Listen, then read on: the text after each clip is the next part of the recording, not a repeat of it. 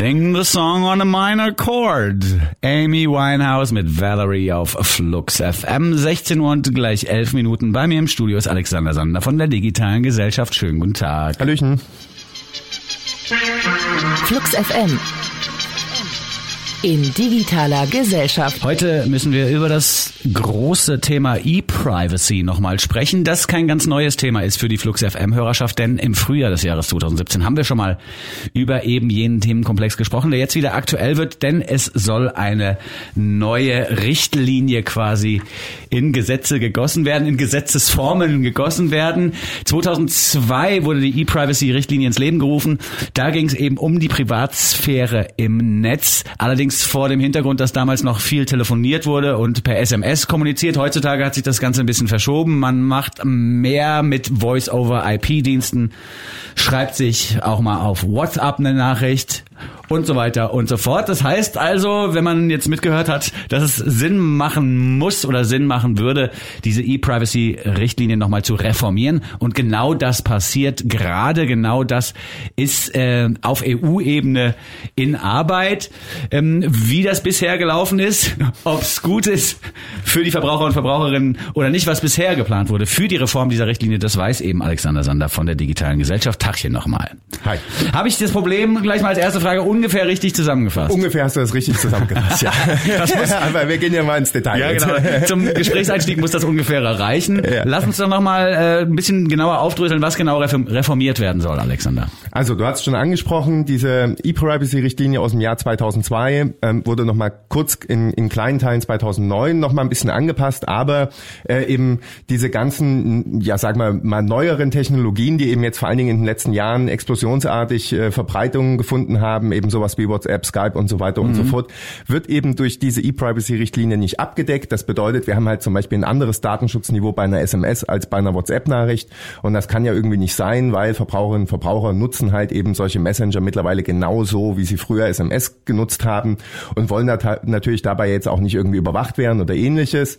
Und deswegen braucht es jetzt eben diese Reform. Ja. Jetzt hat die EU-Kommission ähm, im Januar 2017, im Januar diesen Jahres, ihren ähm, Vorschlag präsentiert. Er war auch schon ganz okay. Wir hatten ja schon drüber geredet, ja. meinst du ja schon. Und ähm, wie das dann eben auf EU-Ebene ist, dann beschäftigt sich eben der Rat und das EU-Parlament damit. Also der Rat, die Mitgliedstaaten der ja. EU, das EU-Parlament, die Volksvertreter, die wir da reingewählt haben und diskutieren dann ähm, diesen Kommissionsvorschlag und äh, ändern den dann entsprechend ab an den Stellen, wo sie denken, dass nachgebessert werden ja. muss. Und auch äh, die Wirtschaftslobbyisten dieser Republik haben sich, oder auch Europa Europas haben sich durchaus nochmal in die Diskussion mit eingeklinkt. Genau, die, die rennen dann überall in der Gegend rum und ähm, labern dann eben Abgeordnete und gehen zu Regierungsvertretern ja. und sagen, also der Untergang des Abendlandes droht, wir werden alle sterben, wenn wir keine Werbung mehr machen können, dann müssen wir alles zumachen, das ja. Internet ist tot und so weiter und so fort. Ja. Also da wird immer so Privatsphäre als der große Hemmschuh dargestellt, der das Internet kaputt macht.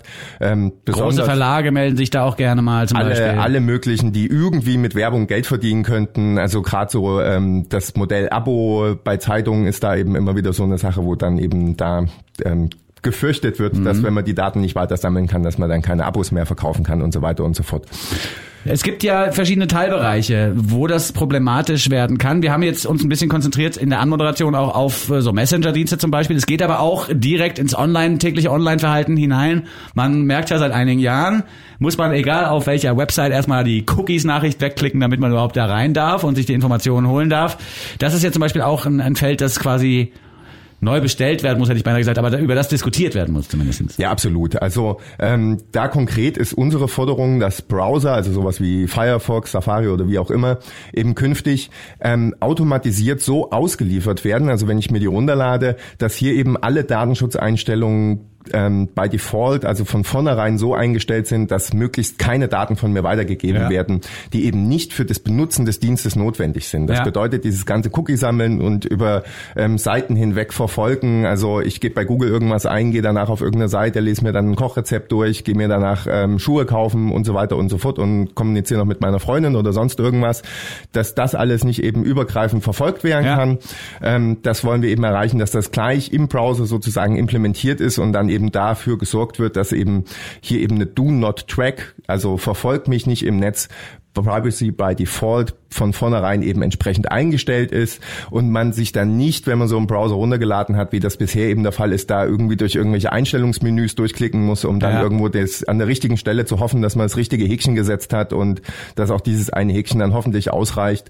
Das wollen wir eben nicht, dass es hier eben für braucherfreundlicher wird, dass man hier eben einfach von vornherein weiß, okay, das kriege ich hier ein datenschutzfreundliches Produkt, kann ja. das benutzen, muss mir keine Sorgen mehr machen und wenn ich denn möchte, dass ich personalisierte Werbung ähm, am laufenden Meter bekomme, dann gehe ich eben in die Einstellung und sage, ich möchte getrackt werden und nicht so, wie es bisher ist. Ja, im Moment ist es ja so, das kennt man ja wirklich auch vom eigenen Internetgebrauch, dass du da drei, vier Mal draufklickst auf dieses Jahr, akzeptiere ich die Cookies oder nicht so, ne? Und äh, irgendwann ist es dir auch fast schon egal. Also irgendwann fängt man, hört man auf, über diese ja. Problematik, über dieses Problemfeld nachzudenken. Und das ist, glaube ich, was, was eigentlich geändert werden muss. Denn Absolut, man ja. gibt ohne es zu, zu, wissen oder auch weil man ignorant wird irgendwann sagt, dann nimmt diese scheiß Daten, ich habe ein Interview vorzubereiten, ich brauche die Infos von der Website. Weißt du, ich meine? Ja, ja, es muss ja dann manchmal auch schnell gehen ja. und ähm, also das ist ne, das ist dann schon eine verzweifelnde Situation manchmal, bis man sich da überall durchgeklickt und durchgelesen hat und also gerade auch bei diesen Cookies gibt's dann manchmal muss man siebenmal klicken, bis man dann endlich da in dem Menü angekommen ist, dass man sagt, ich möchte wirklich nicht überwacht werden ja. und also das ist natürlich ein Skandal und so kann es einfach nicht weitergehen. Hier braucht es eben dieses Privacy by Default von vornherein Datenschutzeinstellungen. Wenn ich gerne irgendwie ähm, meine Daten an Unternehmen weitergeben möchte, dann muss ich dem eben das aktiv sagen und nicht eben aktiv widersprechen. Und das ist halt eben ähm, die Krux bei dieser, bei dieser Regelung. Hier gibt's natürlich, wie überall bei allen, worüber wir jetzt reden werden, eben natürlich Wirtschaftsvertreter, die dann sagen, wie gesagt, der Untergang des Abendlandes, Internet wird kaputt gehen, wir werden keinen Gewinn mehr machen und so weiter und so fort. Ähm, das glaube ich jetzt nicht unbedingt. Ja. ja. Ähm, dass da für solche Argumentationen sind vor allen Dingen auch die Konservativen ähm, ja anfällig sozusagen. Also die, die, die unterstützen das. Hier hat auch äh, Axel Voss, der deutsche EU-Abgeordnete im Parlament, eben auch schon die Datenschützer mit dem iranischen Wächterrat verglichen, der hier eben gemeint hat, ja, also das wäre völlig rückwärtsgewandt, sich für Datenschutz einzusetzen. Die E-Privacy-Reform soll doch mehr Datenfluss ermöglichen ja. und soll eben für die Wirtschaft eben ein Motor sein. Und hier sieht man eben, wo eigentlich die Grabenkämpfe sind und mit was für Argumenten mittlerweile da eben auch schon ähm, hantiert das wird. also das ist, Argument, ja. das ist das ist schon das das ist schon sehr sehr ja, aber aber ja. Das, äh, ist ja der Subtext deiner Erzählung auch eigentlich, dass die Wirtschaftslobbyisten ganz gute Arbeit geleistet haben jetzt im Vorfeld, wo es eben darum geht, diese neue Richtlinie oder die die Richtlinie, die existiert, zu reformieren. Auch ihr habt sicherlich versucht, da einige eurer Ideen mit einzubringen in die Diskussion. Äh, wenn ich das aber richtig verstanden habe, sieht es gerade momentan noch so aus, als seien die Wirtschaftslobbyisten erfolgreicher gewesen. Ähm, ja und nein. Also es ist so, dass ähm, schon einige mitberatende Ausschüsse im EU-Parlament abgestimmt haben. Hier mhm. gibt es eben ganz unterschiedliche Positionen von bis äh, mehr Datenschutz bis hin eben zu, wir wollen alles auflösen, aufdröseln und eben freie, freie Fahrt für die Wirtschaft. Und ähm, jetzt ist eben die entscheidende Abstimmung im Innenausschuss, im Liebeausschuss des EU-Parlaments nächste Woche Mittwoch.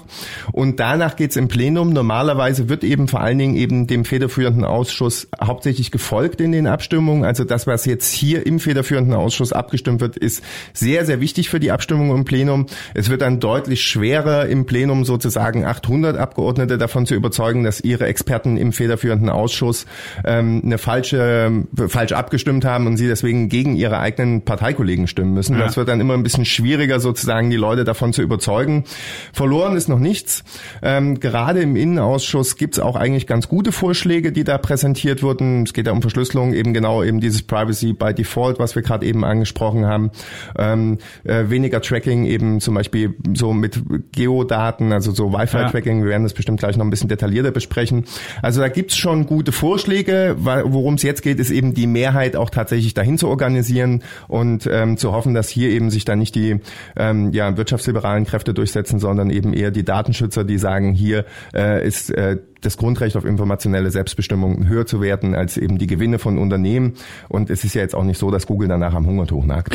Daten sind sowas wie eine harte Währung geworden mittlerweile. Was das für Folgen hat und warum das eben auch in diese Diskussion mit einspielt, das klären wir gleich, würde ich sagen, und reden noch ein bisschen weiter, auch dann eben über Geodaten zum Beispiel oder aber auch um das Thema Vorratsspeicherung, das ja hier auch wieder mit bespielt wird. Ähm, jetzt könnte man aber auch nochmal drüber sprechen, wie das Thema Vorratsdatenspeicherung da jetzt wieder reinkommt. Wieso hat auch das mit der E-Privacy zu tun? Also auf den ersten Blick ist natürlich logisch, aber wie ist das jetzt aktuell bewertet worden von äh, den Leuten in der EU? Also es ist ja so, ähm, wir haben das Thema Vorratsdatenspeicherung ja schon oft angesprochen. Es gibt ja diese EuGH-Urteile, die eben klar sagen, eine Vorratsdatenspeicherung von Kommunikationsdaten widerspricht gegen europäische Grundrechte. Also Vorratsdatenspeicherung ist, ich ähm, speichere zum Beispiel für sechs Monate, wer mit wem wie lange telefoniert und werte das dann aus, um herauszufinden, wer möglicherweise Terrorist mhm. ist. Hier gab es vom Bundesverfassungsgericht ein Urteil, was gesagt hat, das äh, widerspricht gegen ähm, die Grundrechte. Äh, auf EU-Ebene eben der Europäische Gerichtshof, der gesagt hat, es widerspricht gegen äh, die europäischen Grundrechte. Nun wäre es natürlich sehr sinnvoll, wenn man in diese Richtlinie reinschreiben würde, dass der EuGH ja gesagt hat, dass eben so eine Vorratsdatenspeicherung gegen europäische Grundrechte verstößt, damit dann die Mitgliedstaaten nicht auf die Idee kommen, wie zum Beispiel in Deutschland geschehen, ja. ähm, eine nationale Lösung zu finden, die dann sich irgendwie ähm, drumherum schlängelt um diese ähm, EU-Vorgaben und wo dann immer wieder behauptet wird, man hätte jetzt eine rechtssichere Lösung gefunden. Das ist natürlich Quatsch. Ähm, der Weg ist ja jetzt im Grunde erstmal durch Europa verbaut, eine Vorratsdatenspeicherung einzuführen. Wie gesagt, jetzt fangen die Mitgliedstaaten an, in so einzelne nationalstaatliche Lösungen zu finden und wir wollen natürlich, dass das halt nicht stattfindet. Mhm ähm, weil es eben gegen Grundrechte verstößt und deswegen wollen wir natürlich, dass das entsprechend auch in dieser Verordnung jetzt künftig mit drinne steht, weil mhm. es ist natürlich ein optimaler Punkt, wenn man jetzt eben eine Richtlinie über äh, ähm, Privatsphäre bei elektronischer Kommunikation ja. macht, liegt das ja nur nahe, dass man dann eben auch nochmal an das EU-EuGH-Urteil äh, erinnert und sagt, so Vorratsdatenspeicherungen sind auch keine gute Ideen. Ja, das ist sehr abstrakt. Habt ihr das zusammengedacht? Ja, ja das, das haben wir uns, das haben wir uns zusammengereimt, ja. in unserem dunklen Stübchen. Die Geo, Geodaten hatten wir vorhin auch noch ganz kurz erwähnt. Vielleicht kann man da noch einen Satz zu sagen. Im Prinzip äh, ging es früher über GPS, über das Global Positioning System quasi, ging das klar, dass man sagen konnte, ich bin jetzt hier und da. Darüber wurde in der ersten E-Privacy-Richtlinie, glaube ich, schon nachgedacht. Jetzt ist das aber vor allen Dingen auch durch die Funktelefonmasten nachzuvollziehen, wo man ja, ist, und, oder? Und vor allen Dingen WLAN-Verbindungen. Genau. Also es ist ja oft so, dass ähm, Leute in ihrem Handy, ähm, wenn sie sich mit dem WLAN-Netz verbinden und dann aus dem aus der Reichweite hinauslaufen von diesem WLAN-Netz, äh, vergessen dann ähm, die Verbindung wieder zu deaktivieren. Ja. Also zu sagen, ähm, Handy, hör auf, nach WLAN-Netzen zu suchen. Ja. Und ähm, nämlich genau das passiert dann, wenn ich äh, mein Handy anlasse mit einer ähm, suchenden WLAN-Verbindung, dass das die ganze Zeit überall hinpinkt und sucht, wo ist ein WLAN, ja. wo ist ein WLAN.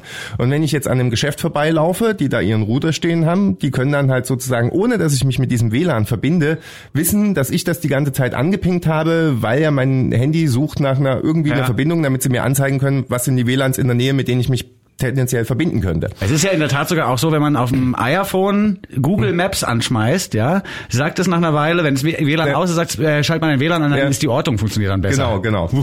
So, da kann man nämlich sehr, sehr genau eben äh, feststellen, wo sich Leute eben dann tatsächlich ja. befinden und das nutzen natürlich dann eben zum Beispiel der Einzelhandel, ähm, die dann eben rausfinden wollen, wo befinden sich Leute in meinem Geschäft. Ja. Stehen Leute vor meinem Geschäft, laufen Leute an meinem Geschäft vorbei. Ja, sind die bei der Süßigkeitenabteilung länger oder bei den Klamotten? Genau, was interessiert die an Produkten? Wie oft kommen die so vorbei? Wie ja. lange stehen die irgendwo rum? Und wann kommen die so vorbei? Also sind die jetzt eher arbeitslos ja, oder nicht? Ja, ja. Ne? Und, und, und, wenn der immer vor den Süßigkeiten steht, vielleicht nimmt er auch Drogen und so. Also ich meine, nee, es ist wirklich krass, wenn man, das ist ja wieder wie bei den Fluggast-Metadaten oder auch genau. bei den Gesprächsmetadaten. Du kannst so viel reininterpretieren und unter Umständen aber auch rauslesen an, an wahrhafter, in, wahrhaftiger Information. Das ist gruselig. Also man wird wahrscheinlich auch eben feststellen können, ob jemand zum Beispiel immer mit seiner Freundin da lang geht oder nicht. Also, ne, wenn die dann auch ihr WLAN die ganze Zeit suchen lässt. Also hier lassen sich eben sehr, sehr viele Informationen, ähm, obwohl man dem überhaupt nie zugestimmt hat und wo man das überhaupt nie wollte, eben vom, äh, von Leuten, die eben so ein WLAN anbieten, äh, tendenziell sammeln. Und jetzt wollen wir natürlich, dass wenn ich jetzt zum Beispiel in ein Kaufhaus reingehe und die sowas machen, ähm, dass das nicht stattfinden kann, ohne dass ich dem vorher explizit zugestimmt habe. Also dass ich vorher gesagt habe, ja, ich möchte das. Ja. Und ähm, jetzt versucht man natürlich äh, seitens der, des Handels mit so Lösungen um die Ecke zu kommen, wie wir das von der Videoüberwachung kennen. Wir Am kleben einfach irgendwo, ja. ja. wir kleben einfach irgendwo so ein kleines Schild hin, neben wo hier steht drinne, wir werden videoüberwacht, weil damit keiner klaut. Steht dann auch noch drinne, ja, übrigens sammeln wir noch ihre WLAN-Verbindungsdaten damit keiner klaut oder damit wir wissen, wo sie klauen. Sie klauen würden, wo wenn sie, sie kein klauen. Geld mehr haben. Genau, genau, ja, ja. wo genau sie klauen. Ja. Und ähm, das steht dann also sozusagen einfach auf so einem Schild, ähm, hier ihre WLAN, ähm, also wir, wir sammeln Geodaten und das ist natürlich keine explizite informierte Entscheidung, ja. die da eben dann von den ähm, Besuchern dieses ähm, Einkaufsmarktes getroffen werden kann. Und deswegen wollen wir eben, dass sowas nicht stattfinden kann, dass man hier einfach so mit so einem Schild hinkleben und sagen, wir sammeln jetzt mal die Geodaten, dann rausfindet, wie oft ich in irgendeinem Geschäft rumlaufe. Ja obwohl ich einfach nur meine WLAN-Verbindung Ja. zufällig noch angelassen habe. Ja, ja, ja. Das ist, äh, das ist nicht das, was man ausgemacht hat, als man die WLAN-Verbindung eingeschaltet hat. Genau, und das ist auch nicht so richtig das, was man ausgemacht hat, als, als man in den Laden reingegangen Ja. ist. So Und wenn das jetzt mir- mir- Szenario, das ist flächendeckend, dann kann ich nichts mehr essen, äh, wenn ich nicht meine WLAN-Daten zur Ja. Verfügung stelle oder wie. Also das kann eben auch alles nicht die Lösung sein. Deswegen wollen wir hier eben auch eine robuste Lösung haben, die eben sagt, sowas ist zu unterbinden, es sei denn, ich gehe halt laut rufend da hinein und Ja. sage, ich möchte gerne überwacht werden. Ich glaube auch nicht, dass der Einzelhandel äh, ohne diese Maßnahmen quasi äh, dem Tode geweiht ist. Auch hier geht das Abendland eben nicht unter, nur weil nicht jeder Kunde im Laden komplett überwacht werden kann oder der komplett eingeschätzt werden kann, was der wohl als nächstes kauft. Ja. Das äh, ist nicht notwendig. Also ich glaube auch, dass die Ban der, der, der Absatz von Bananen sich dadurch nicht ändern wird.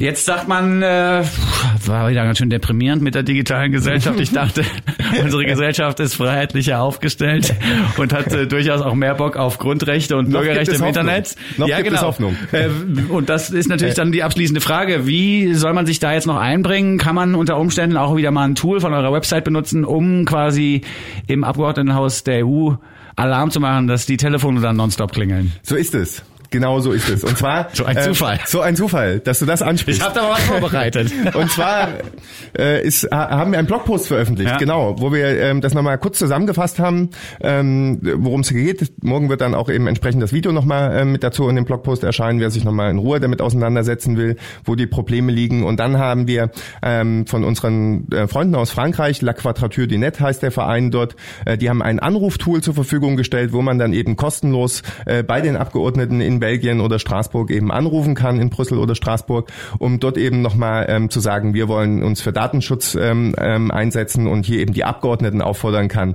sich für Datenschutz in der E-Privacy-Richtlinie Ja. einzusetzen. Die Abstimmung ist, wie gesagt, nächsten Mittwoch am 11.